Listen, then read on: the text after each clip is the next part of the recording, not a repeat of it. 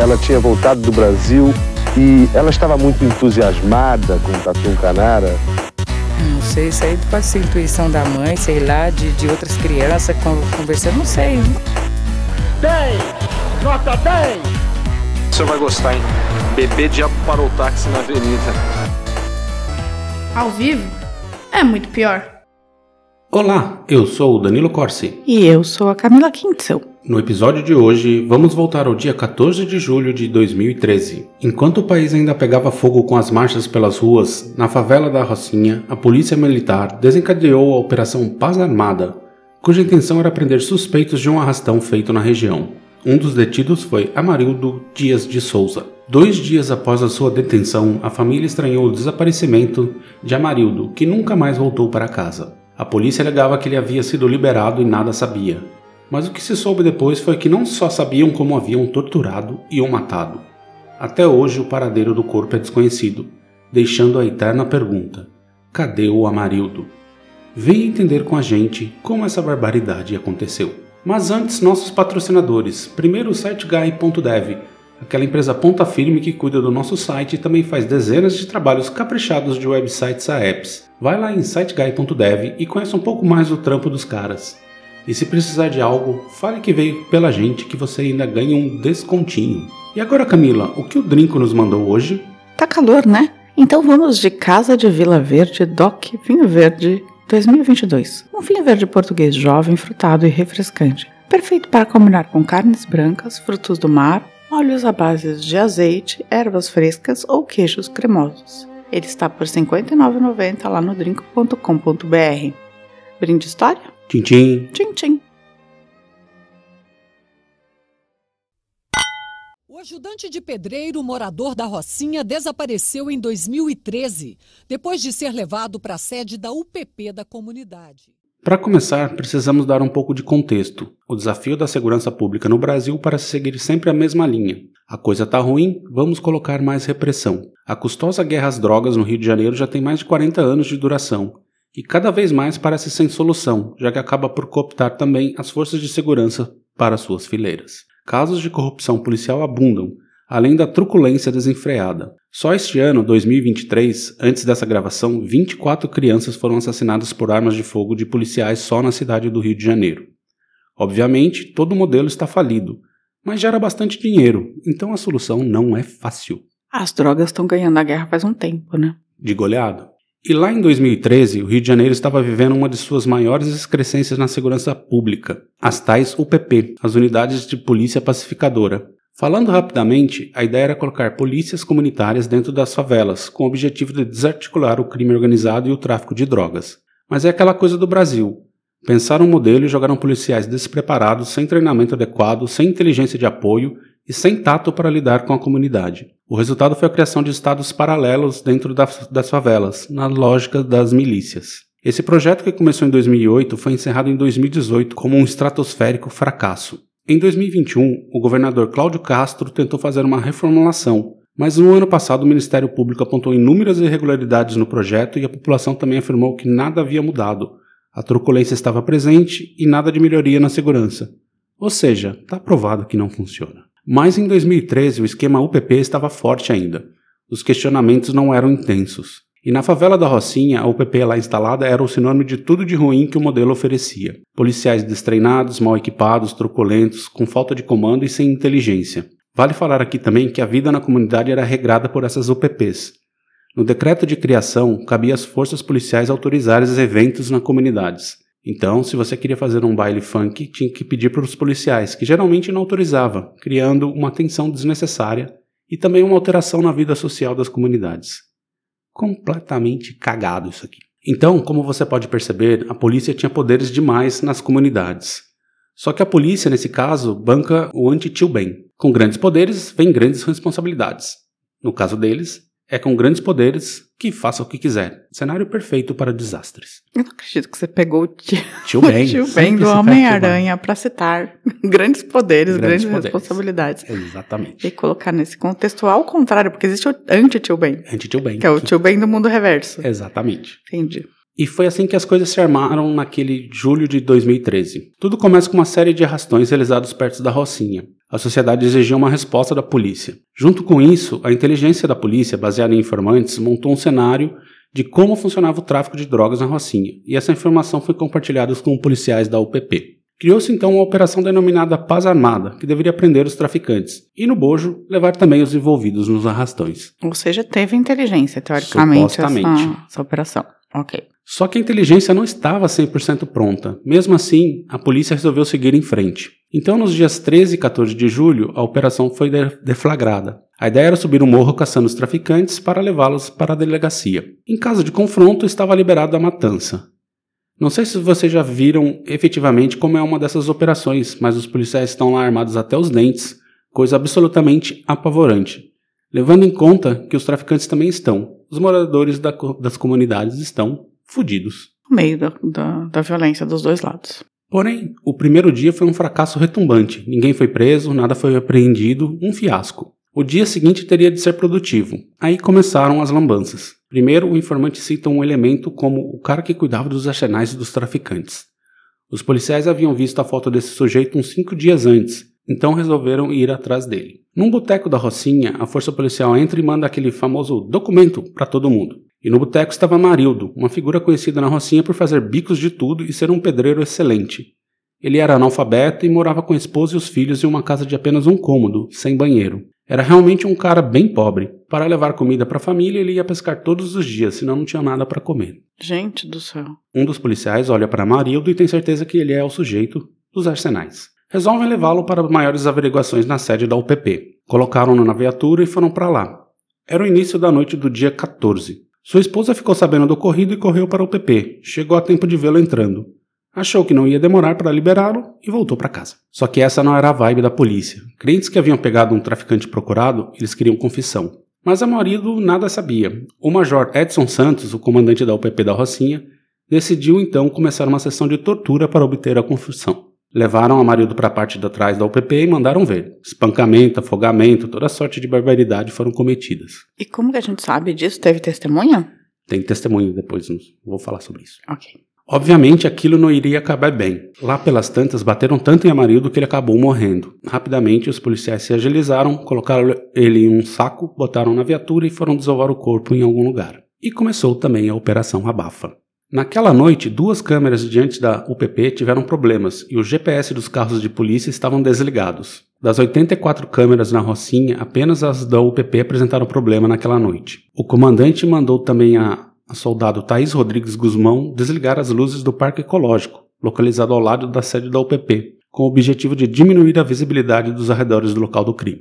Ou seja, as câmeras foram desligadas e as luzes apagadas do local onde se supõe que Amarildo foi desovado. A versão da polícia é que ele havia sido liberado, desceu para o parque e sumiu, talvez pego por algum traficante. Só que a casa do Amarildo ficava do outro lado, então não fazia sentido ele ir em direção ao parque. Levou uns dois dias para tudo começar a feder. Como ele não voltou, a família passou a questionar tudo, com a história chegando à imprensa. O major chegou a subornar uma moradora da comunidade, a Lúcia Helena da Silva Batista, para que a mesma mentisse em testemunho sobre o caso Amarildo. Lúcia, em sua primeira versão, incriminava o traficante Tiago da Silva Neres como autor do assassinato de Amarildo. Depois de voltar atrás em seu depoimento, Lúcia disse ter sido orientada pelo major a dar falsas informações por temer represálias de policiais militares contra seu filho, além de ter recebido um pagamento. Eita, bonito isso, né? A auditoria militar foi para cima dos policiais, que negaram o fato. Entretanto, as informações colhidas foram suficientes para indiciar 26 policiais pela tortura e morte de Amarildo. Desses 26, 12 foram de fato a julgamento por tortura seguido de morte, ocultação de cadáver e fraude processual. Todos foram condenados a penas que iam de 9 a 13 anos de detenção. E todos foram expulsos da PM. Nossa, foram 12 pessoas espancando o Amarildo? Foram menos, assim, acho que foram oito pessoas, mas tinha todo esse pessoal que ficou dentro da UPP tentando desbaratinar, não deixando as pessoas chegarem perto, aquelas coisas todas. Foi tudo coordenado. Entendi. E a investigação se baseou muito nessas, nessa tentativa de fraude da polícia, de chamar. E aí os caras falaram: ah, meu, óbvio que vocês fizeram alguma coisa, vocês estão pagando pessoas para mentir. Entendi. Então foi muito por conta de. Tá, tem muita gente tentando acobertar, na verdade. Exatamente. Mas aí vem o componente Brasil. Dos 12, nenhum está cumprindo pena.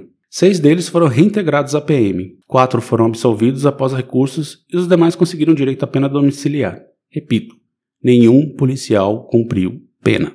Gente, que absurdo isso. Zero. Zero. Em julho de 2016, a Justiça condenou o governo do estado do Rio a pagar uma indenização à família de Amarildo. A viúva e os seis filhos deverão receber 500 mil cada um. Na sentença, a, ju a juíza determinou que os filhos recebam pensão até completarem 25 anos. O Estado ainda deve pagar à viúva um salário mínimo por mês. Pela decisão, uma mãe de criação e dois irmãos de Amarildo devem receber 100 mil reais cada um. Até hoje, nenhum centavo foi depositado para os familiares. E também, até hoje, não se sabe onde está o corpo de Amarildo. Como os policiais, mesmo condenados, negam o crime, o paradeiro do corpo nunca foi revelado, impedindo que a família feche o ciclo de despedida de Amarildo. Aparentemente, nunca conseguirão. Até porque, se os policiais falarem onde está o corpo, eles vão perder os benefícios de pena domiciliar e coisas do gênero. É, na verdade, eles assumem, se eles estão negando até agora que mataram o Marildo e essa, essa linha de, de defesa, eles não têm como dizer onde está o corpo, né? Sim, então, nunca Não vai. é que nem nos Estados Unidos que tem assim, tipo, ah, você tá, pode ser condenado à pena de morte, mas se você disser onde está o corpo, você fica em prisão perpétua, sabe? Daí faz algum sentido a pessoa dizer que, ok. Então, se Não, reduzissem a pena por ele mostrar o corpo e tal, Eles não têm motivo, eles não estão presos, eles foram reintegrados, está tudo É. bem, assim. Enfim, essa foi a história do Amarildo. Tem um documentário no Globoplay muito interessante, com depoimento dos familiares e trechos do julgamento, onde fica evidente a lambança policial. Vale a pena assistir. E aí, Camila, lembra dessa história? O que você achou? Achei bastante brasileira essa história e cada vez e bastante carioca também, né? Porque parece que isso acontece bastante no Rio de Janeiro, nessas operações, né, de favelas e tal. É basicamente assim: o serviço de inteligência da polícia não tinha terminado ainda. O cara viu uma foto antiga, chegou no bar, olhou que é aquele cara lá da foto, pegou o cara, levaram o cara para um lugar e eles bateram no cara até velho. Confessam onde tá o arsenal do- dos traficantes e não era o cara e mataram o cara. Não, é, é completamente. Tudo é absurdo. O Amarildo teve um azar imenso de estar no lugar errado na hora errada. Mas se não fosse Amarildo, ia ser outro cara que estava ali, outro. possivelmente. Porque, na verdade, os caras estavam querendo pegar alguém. E assim, historicamente, essas- esses tipos de, de ação, né? Vamos subir um morro para prender, nunca, nunca dá certo, nunca, Nunca. funciona, nunca prende direito, não funciona. Não, é ridículo, assim. Na verdade, assim, teoricamente, a única coisa que a polícia. Porque, assim, os traficantes, os milicianos estão super armados também. Uma coisa que a polícia tem, deveria ter melhor do que eles é a inteligência, né? Sim. E não tem. Essa galera vai no jogo do Flamengo, prende na porta do estádio. É, então, prende na- no aniversário da filha de 18 anos, sabe? Sim. Tipo, Não precisa subir armado pra entrar em confronto Não. e matar criança no meio do, do caminho. então é muito complicado isso, assim. E essa guerra às drogas também, tipo, Não vai levar nada a lugar algum. nunca. N- não- a gente já provou no mundo inteiro que não funciona, sabe? No mundo inteiro tá provado que isso não funciona agir dessa maneira, assim. A Colômbia voltou atrás nesse, nesse tipo de abordagem e teve um- uma bela de uma melhoria, né? É, porque assim, não dá, cara. Tipo, assim, tem consumo. O tráfico é uma coisa que dá muito dinheiro para essas pessoas. Você cria, você nas comunidades carentes, você cria oportunidade, né, a partir do tráfico, porque as pessoas vêm, podem ganhar dinheiro ali e sair daquela situação que elas tá, ou me- estão, ou mesmo continuar na comunidade. Então, assim, não, não é aí que vai resolver o problema, Não. não é aí. Já tá provado, assim, tá há anos, assim, sei lá, 40 anos que eles fazem isso e não melhorou em Ah, nada. Desde a década de 80, quando começaram as a guerra às drogas do Reagan, né, e começou essa história. E não deu certo, assim, 50 anos de, É, de- de- das drogas ganhando de lavanda, assim, muito. E no Brasil, apesar do, dos, assim, do núcleo duro, tipo Comando Vermelho, no caso do Rio, outras facções que estão dentro das comunidades, em geral, assim, o dono da bola não é quem tá na favela, né? Às Não. vezes estão até no Congresso. Sim, o dinheiro não tá aí. O dinheiro não tá na venda de droga na, na favela. O dinheiro tá na exportação. Sim. A gente sabe muito bem, esses nos 39 quilos de cocaína que estavam no avião presidencial, sabe? É aí que tá o dinheiro, é tipo de encher. Dizem que tem até submarino, né? Que atravessa o Tem. Parece Atlântico. que tem com- do PCC, né? É meio uma coisa meio absurda, assim, não é aí que tá o dinheiro. É isso aí. Então vamos dar uma pausa e vamos pros recadinhos? Sim, sim. A última palavra que eu escutei do meu marido foi ele falar, foi ele falar assim, Beto, meu, meu documento tá na mão desse policial, eu quero o Vital. Entreguei a identidade dele pro Major. Eles levaram meu pai como um criminoso. Era nosso amigo, nosso companheiro. torturou, matou e deu fim.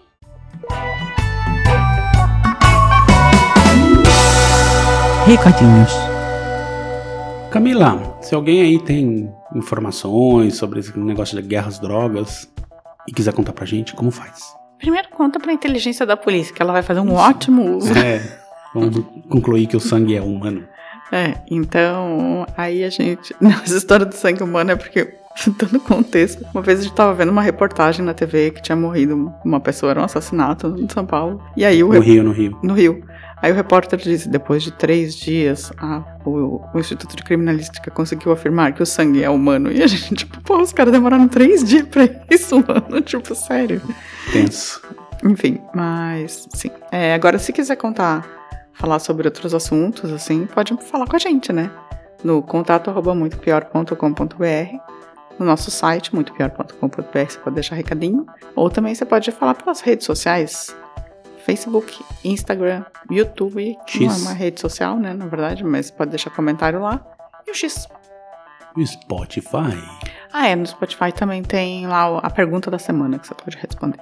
E nos recadinhos, essa semana foi um fiasco. Nossos ouvintes nos abandonaram, oh, que tristeza. Ninguém gosta da gente? Pois é, olha só. Mas também, assim, foi uma semana cheia de eventos, né? Tá todo mundo preocupado um pouco com Israel e com a guerra na faixa de Gaza. Acho ah, que é mas pouco pode, pode jogar um joinha lá, mandar uma mensaginha, né, pra gente. Você tá se sentindo carente? Então, olha, completamente. Tá bom. Mas quem não nos abandonou foi a Helenara Stein, que lá no episódio no Instagram ela falou que ouviu na terça-feira e foi um alívio no meio de tantas notícias preocupantes no mundo.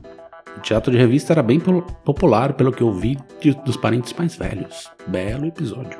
Vai ter mais um, que se for fiasco, vai ser fiasco também, que vai ser o próximo das vedetes. Aí tem uma galerinha que deixou um curtir lá pra gente no Instagram, que foi o Danilo PS83, a Michele Magalhães, o Alessan- Alessandro Soares, o Ricardo Cravo, sempre onipresente, a Céfio Souza e o Tom do Pinho Oficial, além da Andréia. Cubas. Beijo cubinhos. E é Tom do Pin nada oficial. Ele não é nada oficial. Lá no YouTube, o nosso Charles de Castro, também o nosso rei das pautas, né? Sugestões, mandou mais uma. Ele mandou: Fala rapaziada, será possível vocês contar a história da carrocinha no Brasil e onde surgiu? Abraços e até mais. Uia, carrocinha. Carrocinha. Nossa, fazia tempo que eu não via nem esse. esse- Será que ainda existe? Acho que não, acho que não. Acho que o Centro de Controle de Zoonoses não tá com essa abordagem mais. Mas deve ter algum tipo de recolhimento de animais, mas não do jeito que era, né? Lá no X, o Cláudio Schubert e também o Ricardo Cravo mandaram um curtir lá no nosso post do episódio do teatro. E também recebemos um e-mail, olha aí, olha aí, um e-mail do ou da Alhures falando: Olá, ao vivo é muito pior. Queiram falar sobre Gino Meneghetti, ladrão de São Paulo vindo da Itália, que era anarquista, fujão de xadrez, barcureiro e que só furtava gente rica. Figurinha carimbada da mídia na época e quase uma lenda também. Muito legal. Vamos colocar na pauta aí o tal do Gino Meneghetti. Gino Meneghetti.